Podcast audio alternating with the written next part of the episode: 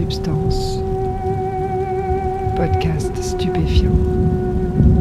Bonjour à tous, bienvenue dans Substance. Fabrice Olivet, Guerre à la drogue, guerre raciale, épisode 2. Dans le premier épisode, Fabrice Olivet nous a raconté les événements difficiles auxquels il a dû faire face au cours de son enfance et de sa jeunesse. Malgré tout, il a fini par se trouver une place au sein de la société. Mais il lui reste cette effrayante épée de Damoclès au-dessus de la tête. Il est zéro positif. Alors les plus jeunes d'entre vous ne le savent peut-être pas, mais être zéro positif ne signifie pas forcément être malade. Ça veut dire qu'on a été contaminé par le virus du sida et que la maladie risque de se déclencher un jour. Mais les symptômes ne sont pas immédiats. Et les séropositifs vivent donc, ou plutôt vivaient, parce qu'aujourd'hui les traitements sont beaucoup plus efficaces, ils vivaient donc avec cette idée qu'ils allaient sans doute tomber malades et mourir rapidement. Fabrice Olivet va nous raconter comment il a vécu cette période et comment il va se dresser contre les différentes discriminations qu'il devait affronter. La discrimination contre les personnes racisées et la discrimination contre les usagers de drogue. Réglez le son, mettez-vous bien et écoutez, vous êtes dans Substance.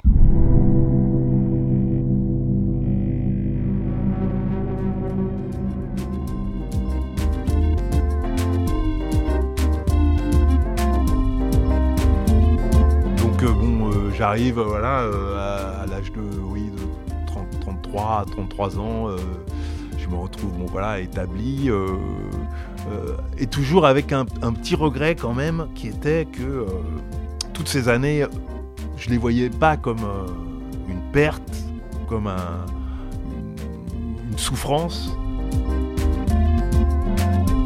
Je les voyais comme une espèce de parcours initiatique plutôt avec des gros moments d'éclate, des moments où je m'étais bien marré. Bon, évidemment, avec sa part d'ombre, parce que bon, euh, parcours délinquant, c'est pas, c'est pas que, que, que du fun. Et puis, j'avais conscience d'avoir fait, euh, d'avoir commis des, des choses qui avaient fait du mal, euh, cambriolage, des choses comme ça. Donc, euh, mais euh, dans cette échelle de valeur éthique, je ne pouvais pas placer la drogue, le fait de consommer, encore une fois, comme quelque chose qui euh, s'exerçait à l'encontre d'autrui.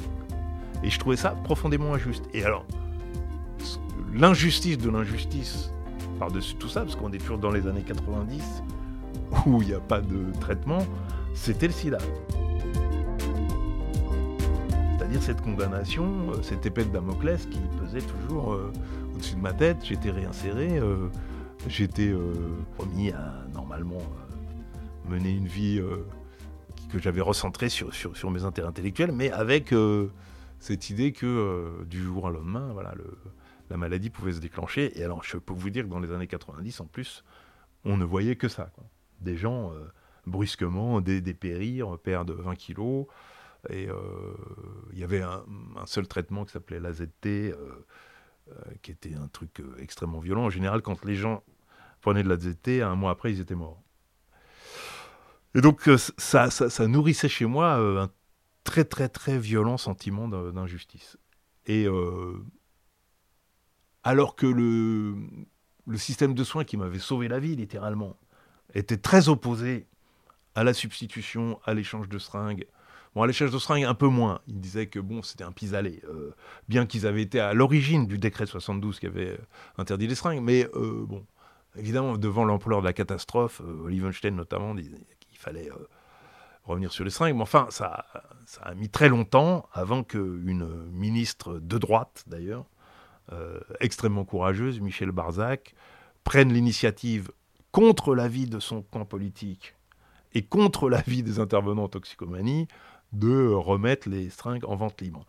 Mais euh, immédiatement, des clameurs euh, euh, fusaient sur le fait, voilà, vous encouragez l'usage de drogue. la, drogue, c'est- un combat. bon, voilà, sauf que cette mesure a dû sauver la vie à des, à des, à des milliers de personnes qui lui doivent une fière chandelle. hein, à Michel Barzac. Et moi, j'étais dans, dans, dans ce cheminement intellectuel, à me dire, bon, voilà, il y a quelque chose à faire avec tout ça. Et c'est là que j'ai rencontré euh, le, journal de la Sud. Donc, euh, donc ce journal qui a été euh, fondé en 1992 par des gens qui, étaient des consommateurs de drogue Et il faut un petit peu remettre donc ce qu'étaient les questions politiques liées au sida et à la question des drogues en 1992. L'épidémie flambe. Euh, cette, euh, cette, épidémie a encore une fois des conséquences en, en, termes de délinquance absolument euh, délirantes. On en a plus conscience aujourd'hui, mais c'est important de le rappeler parce que aujourd'hui on vous bassine tous les jours avec des discours sur l'insécurité. Bon, sur le fait que la, une augmentation de la violence. Alors déjà c'est démenti par les statistiques. En fait, si on prend les, statistiques d'homicide, de, les statistiques de cambriolage, les statistiques euh, de, de casse de pharmacie, par exemple. Les années 80, c'était euh, l'univers des voitures euh, cambriolées pour arracher les autoradios, on appelait ça du vol à la roulotte, des sacs à main arrachés. Le stéréotype, c'était les, petites vieilles traînées par, derrière un scooter, des agressions, effectivement, au couteau, et des cambriolages. Euh, c'est les années 80, c'est le moment où on invente les codes et on invente les portes blindées. Parce que euh, sous la pression de l'épidémie d'héroïne, effectivement, tous ces petits délits flambaient euh, de manière terrible. Et le deuxième problème, c'était la santé publique. Encore une fois, ce sida qui se, qui se diffusait dans, dans, toutes les parties de la société, avec la crainte que euh, on ne puisse pas maîtriser à un moment le, la propagation, un peu, un, peu ce, que, ce, qui, ce, qui, nous a saisi au moment du Covid. Euh, tout ça, encore une fois, on l'a oublié. Et euh, il se trouve que pour ce qui concerne la drogue, il y avait des méthodes à l'étranger qui avaient été expérimentées avec succès. Ces méthodes, ça s'appelle la politique de réduction des risques. À savoir, euh, le principal vecteur du sida, c'est euh, l'injection. Donc Michel Barzac, avec euh, rationalité, avait défait ce décret de 72 et avait permis que les usagers de drogue achètent des seringues en pharmacie. Ensuite, il fallait mettre ces seringues à disposition, et au contraire de ce qui était fait auparavant, où on attendait euh, derrière son petit bureau que les usagers viennent frapper à la porte parce qu'il fallait surtout pas aller au devant de la demande. Il fallait au contraire aller distribuer massivement des seringues dans les quartiers. Donc on a mis en place des programmes d'échange de seringues et puis mettre en place des traitements de substitution, euh, notamment à base de méthadone. Ça c'est Simone Veil, encore une ministre de droite, terrible dans cette histoire, c'est que c'est la droite qui s'illustre à chaque fois, alors que bon, elle est censée être euh, sécuritaire, mais à chaque fois, ce sont des femmes de droite qui, euh, peut-être d'ailleurs parce qu'elles sont femmes et que la dimension humaine, d'humanisme, notamment pour Simone Veil et Michel Barzac, je pense que c'est très vrai, leur paraît la première dimension à prendre en compte et aussi avec une composante de libéralisme. C'est-à-dire que ces femmes de droite avaient aussi une conscience que euh, la question de la drogue s'inscrit dans un, logiciel bizarre à partir du moment où elle la réprime. Encore une fois, toujours cette histoire que en quoi euh, réprimer un comportement privé euh, est justifié du, point de vue éthique.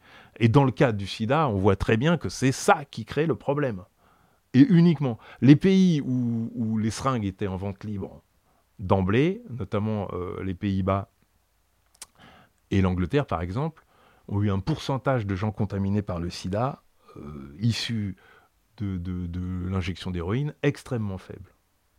Extrêmement faible. La majorité des gens euh, venaient de la communauté gay. Donc, toutes ces mesures, il fallait les prendre et euh, on avait euh, une opposition qui venait en partie des intervenants en toxicomanie et en partie des gouvernements de gauche. Donc, euh, je reviens à, donc à mon, récit personnel. Je, dans, dans ma, ma, manière de, de, réfléchir à tout ça, je trouvais que je me devais de faire quelque chose personnellement pour, que d'autres euh, générations n'aient pas à, vivre le, les choses difficiles que j'avais traversées. Et euh, je rencontre euh, donc cette association à Sud qui est issue des mesures prises donc par le ministère de la Santé dirigé par Simone Veil pour mettre en place des mesures de réduction des risques. Donc j'ai parlé de l'échange de seringues, j'ai parlé de la substitution, et il y avait l'idée de financer des, associations de personnes qui ont consommé des drogues pour euh, utiliser un langage, pour utiliser une communication qui parle à la communauté, et notamment dans la manière de se protéger, quand on, injecte de l'héroïne, parce qu'il y a des techniques qui permettent de, d'éliminer des, risques de transmission en utilisant des, kits, euh, des kits d'injection stériles. Enfin, autant de choses qui aujourd'hui sont assez banales. Hein. Maintenant, la réduction des risques, c'est devenu la politique officielle de tous les gouvernements. Mais à l'époque, c'était un combat politique. Donc je me retrouve en 1993 à discuter avec euh, ces militants de l'association La Sud qui avaient déjà sorti quelques, quelques journaux, puisque ça c'était avant tout un journal donc, euh, qui, qui, s'adressait aux usagers. Euh, avec les techniques de, réduction des risques, avec un discours sur la dépénalisation, un discours sur le fait qu'il était absolument injuste d'être poursuivi pour des juste avoir consommé des drogues. Euh, et un discours de promotion des traitements de substitution. Petit à petit, je me trouve euh, oui, embarqué dans, cette histoire qui, tenait quand même du, de la révolution, hein, parce que euh, il fallait se battre quand même contre l'ensemble de, de, des opinions établies, et notamment des opinions d'experts. Et je, finalement, trouve une, raison d'exister dans ce combat D'autant plus que j'avais toujours euh, en tête l'idée qu'il euh, il me restait quelques années à vivre et qu'il euh, il fallait que j'utilise à bon escient ce, temps qui que j'estimais limité. Donc je me suis mis à, militer à plein temps dans l'association La Sud.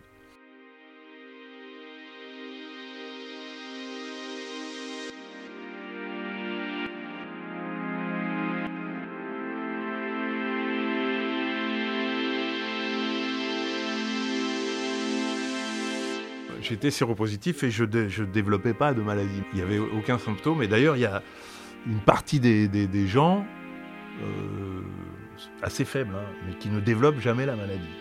Il y, a des cas qui étaient, qui étaient revus dans, dans, les, dans les, revues scientifiques, les, les, travailleuses du sexe au, au, Zaïre, par exemple, ou au Congo, qui, euh, voilà, qui étaient séropositifs toute leur vie sans, sans développer la maladie.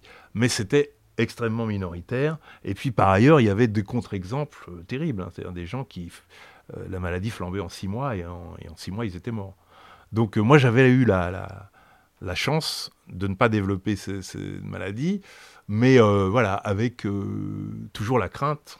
Et effectivement, d'ailleurs, il n'y a, pas de, de règles. Hein, je parlais de six mois, ça pouvait durer cinq ans, dix ans, mais euh, comme la maladie c'était un effondrement des défenses immunitaires, cet effondrement euh, pouvait advenir à n'importe quel moment.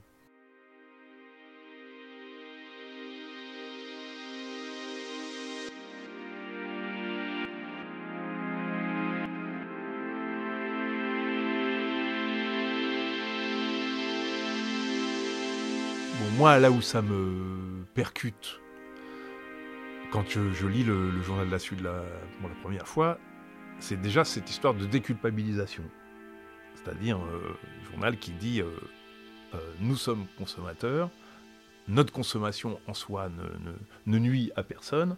Par contre, la politique dont nous avons été victimes, c'est-à-dire la, pénalisation de l'usage, et notamment cette histoire de seringue dont j'ai parlé, a conduit à l'épidémie de sida, conduit à, la délinquance, conduit à la prison, euh, et donc euh, est une politique inefficace sur le plan sanitaire. Et ça, ça me frappe comme une évidence, parce que c'est quelque chose que j'avais gambergé tout seul dans ma tête, mais auquel j'arrivais pas à donner de, contenu théorique. Et je me rends compte qu'il y a tout un mouvement, d'ailleurs, qui dépasse largement les frontières de la France, hein.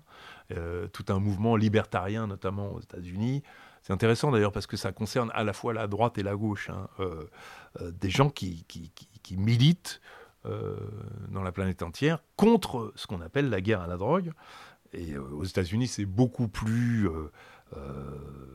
intellectualisé parce qu'ils ont sans doute une culture du libéralisme beaucoup plus affiné que, la France. Encore une fois, notre affaire de république laïque nous handicape là, pour, pour, pour, concevoir ce que c'est que la liberté individuelle, la liberté d'expression. voilà, souvent, on critique les États-Unis pour leur référence à l'égard de l'argent.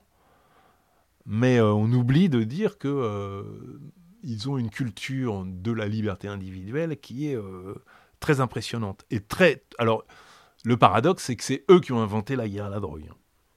C'est Richard Nixon qui, déjà, d'ailleurs, dans une optique d'en faire un instrument privilégié de lutte contre la communauté africaine-américaine et avec l'idée qu'avec les droits civiques, euh, les choses allaient trop vite et que les Noirs américains prenaient trop d'importance politique. Euh, ça, ça a été attesté par une chercheuse qui s'appelle Michelle Alexander, euh, qui, dit dans, son best-seller, qui explique à quel point donc, les, conseillers de Nixon disent, bon, on va utiliser la drogue pour marginaliser les Noirs politiquement on va mettre, alors c'est dit comme ça, hein, au journal du soir, on va euh, les désigner tous les jours comme les vendeurs, de, comme les fauteurs de troubles, comme les vendeurs de drogue, comme les vendeurs d'héroïne. Et euh, du coup, on aura un prétexte pour euh, perquisitionner, pour casser leurs réunions. Enfin, c'est très explicite dans le livre d'Alexander. Et c'est très intéressant quand on compare ça à la situation française. L'idée qu'au journal du soir, tous les jours, il y a un fait divers qui se rattache à la, vente de drogue et qui parle des quartiers et qui parle des, populations issues de l'immigration. On a, exactement le même schéma. Et qu'au nom de, ce, de, la lutte contre ce qui est considéré un fléau, et qui est un fléau indéfendable, euh, tous les moyens sont permis. Tous les moyens d'abolir la liberté individuelle. Mais, encore une fois, paradoxalement, c'est dans ce pays, aux États-Unis, qui a inventé la guerre contre la drogue, que la, même société va secréter euh, des mouvements, des grandes organisations comme le Drug Policy Alliance, euh, qui vont très tôt expliquer que c'est une entorse fondamentale à la liberté individuelle et que même dans une optique libérale euh, orthodoxe, hein, qui peut nous choquer.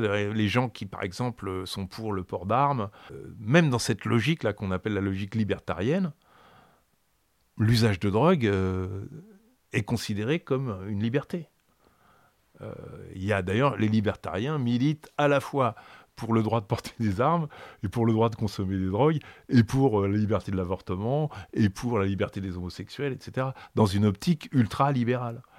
Et, ça, vraiment, euh, c'est cette philosophie-là qui avait un écho dans le, dans le journal d'Assud. C'est-à-dire l'idée, euh, qui reste toujours d'ailleurs notre, notre combat, hein, qu'il y a une aberration, une aberration à la fois éthique, mais une aberration politique aussi, euh, et en termes d'efficacité sanitaire, dans cette criminalisation de l'usage de drogue.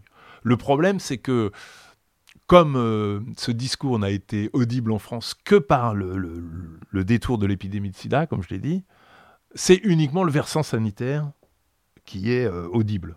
C'est-à-dire, euh, quand on parle de réduction des risques, et même quand on parle de dépénalisation en France en général, c'est des arguments sanitaires qui viennent en premier. Et d'ailleurs, en général, on interroge des addictologues, des, médecins qui viennent expliquer que oui, en, termes de santé publique, bon, la répression, c'est pas génial. Euh, alors évidemment, l'épidémie de sida, euh, c'est quand même un, exemple caricatural du genre, mais encore une fois, l'épidémie de sida, c'est fini, depuis 30 ans. Depuis qu'on a, on a, on a éliminé l'héroïne pour l'ensemble de la société, et que dans les quartiers, malheureusement, les gens se sont débrouillés euh, tout seuls. Pour, pour, pour, se débarrasser de, l'héroïne, et souvent de, de manière violente.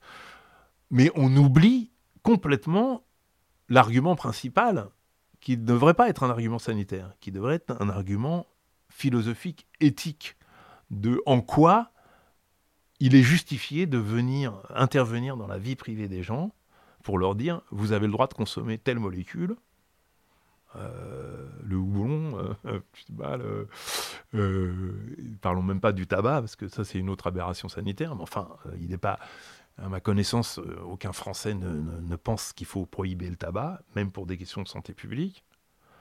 Et euh, tel autre, en l'occurrence le THC, euh, mais même le,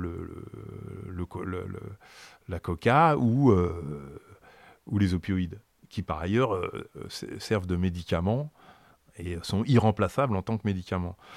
Et ce débat-là, c'est le débat de fond, c'est le débat qui, euh, d'ailleurs, est opérationnel aux États-Unis, encore une fois, euh, dans, toute l'Amérique du Sud, une grande partie du continent américain, et qui commence à être opératoire euh, dans un certain nombre de pays européens comme le Portugal, où c'est bien la question de la liberté qui est au cœur du sujet, et la question de l'incarcération de masse de, de, de, cette guerre à la drogue qui, qui, qui, euh, effectivement, euh, euh, envahit littéralement nos prisons avec des gens qui n'ont rien à y faire. Et là, je parle y compris des gens qui vendent, c'est pas seulement les gens qui consomment. Ceci étant bien compris que s'il y a des gens qui vendent, c'est parce qu'il y a d'abord des gens qui veulent consommer. Et la question la, la plus injuste dans tout ça, c'est qu'aujourd'hui, la prohibition est appliquée de manière très discriminante, c'est-à-dire que si vous appartenez à un milieu favorisé et que vous êtes installé euh, en centre-ville, euh, dans une petite bourgeoisie blanche, il n'y a aucun problème pour euh, vous procurer tous les produits illicites de la terre. En plus, maintenant, on peut se procurer ça par Internet, donc on est livré par la poste. Mais souvent, il suffit de décrocher son téléphone et d'appeler justement un coursier en banlieue, un coursier euh, qui va être noir ou arabe et qui va vous livrer euh, ce que vous voulez en, cannabis ou en cocaïne, à ses risques et périls. Donc, euh, en fait, c'est très provocateur de le dire comme ça, mais c'est une forme de service rendu aux classes dominantes, mais qui est payé par un, voilà, un très très très fort prix discriminant, euh, discriminatoire, et par une violence d'État qui, qui, qui, qui, ne cesse encore une fois d'être récupérée par les gens qui ont un objectif qui est de, de maîtriser ces populations. Voilà, euh, qui, comme par hasard, d'ailleurs, sont stigmatisés en tant que musulmans par ailleurs. Donc ça, c'est très intéressant aussi de voir le parallélisme des discours islamophobes et euh, qui sont secondés par, les, discours anti-drogue pour cibler exactement les mêmes populations.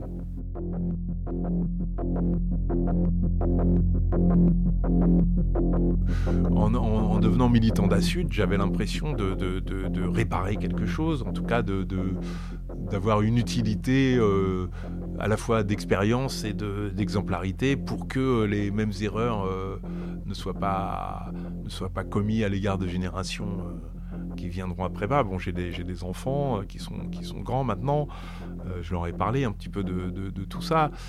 Euh, Il y a aussi le, j'avais à l'époque le, souci de, encore une fois, de, l'idée qu'il que, qu'il me restait peu de temps sur cette terre et qu'il fallait que je l'utilise à bon escient. Mais à partir de 96, il y a les, traitements efficaces anti-VIH qui sont arrivés. Bon, je me suis pas tout de suite traité, mais bon, très rapidement, cette idée du, provisoire euh, a explosé et euh, je me suis rendu compte que en fait non, euh, bon, voilà, le, sida finissait par être maîtrisé par la science et que, j'avais devant moi une vie, une longue vie, mais du coup,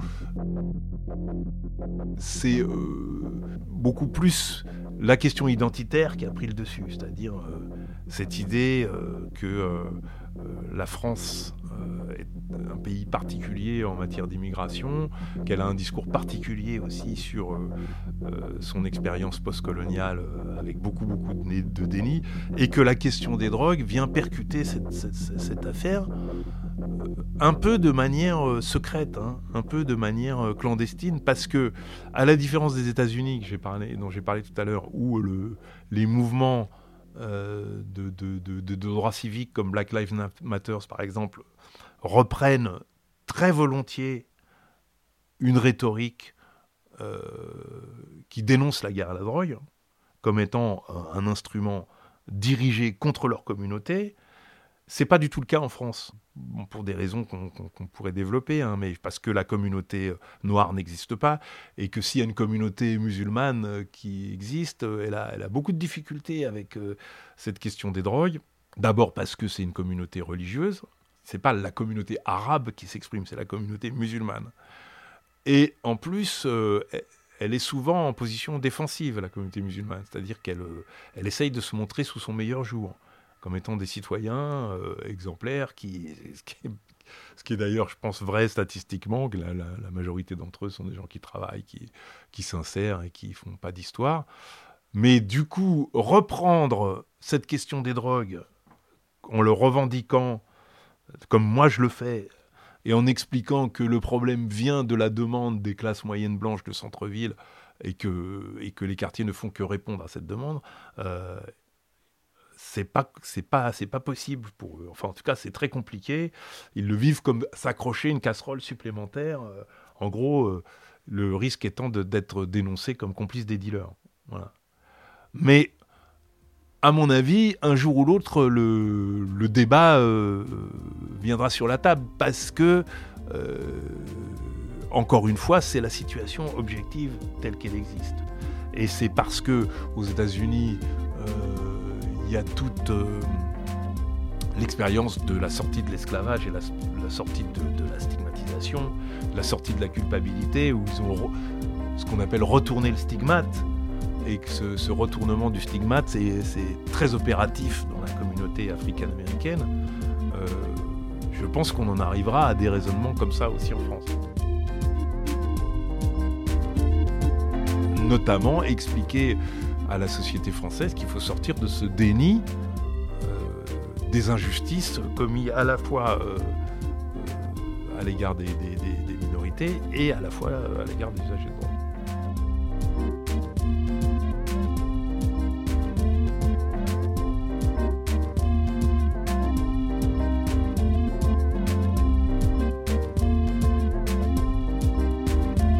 Merci beaucoup à Fabrice Olivet pour cet entretien. Si vous souhaitez approfondir les thématiques abordées au cours de ces deux épisodes, sachez qu'il a écrit toute une série d'articles que vous pouvez retrouver facilement sur Internet, mais aussi deux livres, Au risque de la race aux éditions de l'Aube et La question métisse aux éditions Les Mille et Une Nuits. Alors je ne fais pas le petit tease habituel pour le prochain épisode, parce qu'il n'y aura pas de prochain épisode, Substance s'arrête là.